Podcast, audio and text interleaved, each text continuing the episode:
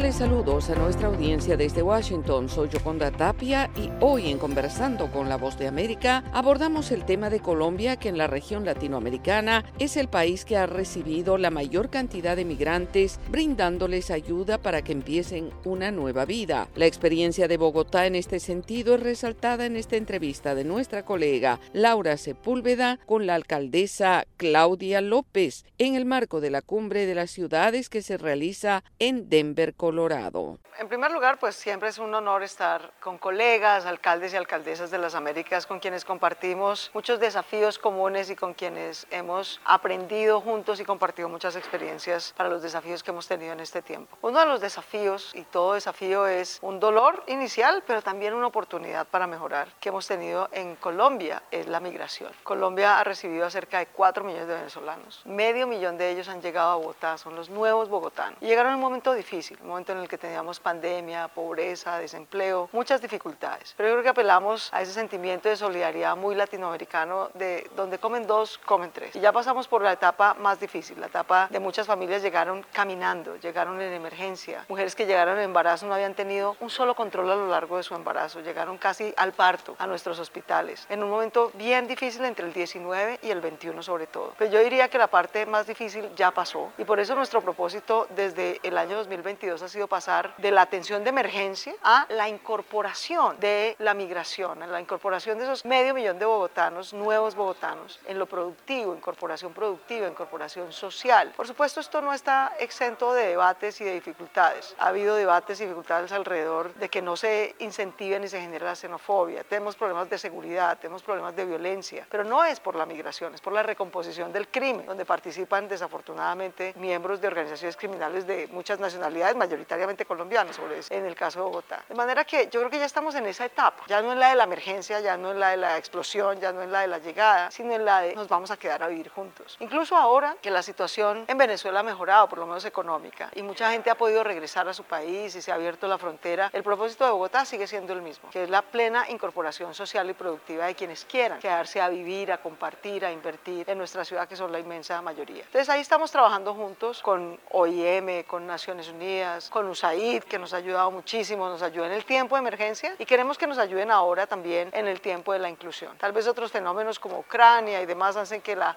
atención y los recursos también se vayan hacia otras necesidades del mundo, pero nosotros seguimos en ese propósito, seguimos en esa política e institucionalizamos, algo que empezó como una respuesta de emergencia, francamente. La institucionalizamos, ahí tenemos un consejo de migrantes y tenemos un plan con todas las entidades del distrito y con el gobierno nacional para hacer esa inclusión, de manera que ya no es algo ni pasajero, ni temporal, ni porque nos tocó, sino porque lo vemos como una oportunidad para la ciudad.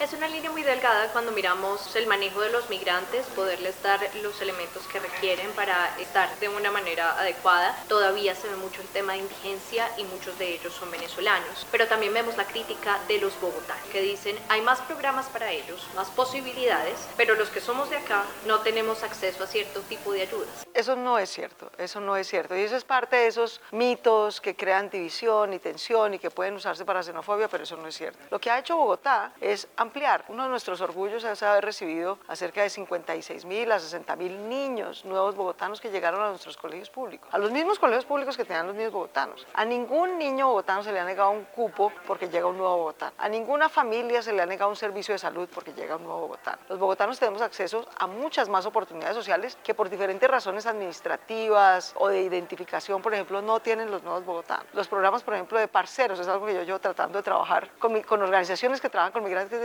ya tenemos un programa de inclusión de jóvenes de medio tiempo de trabajo y medio tiempo de estudio que le ha funcionado a 18 mil jóvenes colombianos. ¿Por qué no nos ayudan para poder incorporar a nuevos bogotanos y todavía no lo he logrado? De manera que eso es un mito, eso es un mito.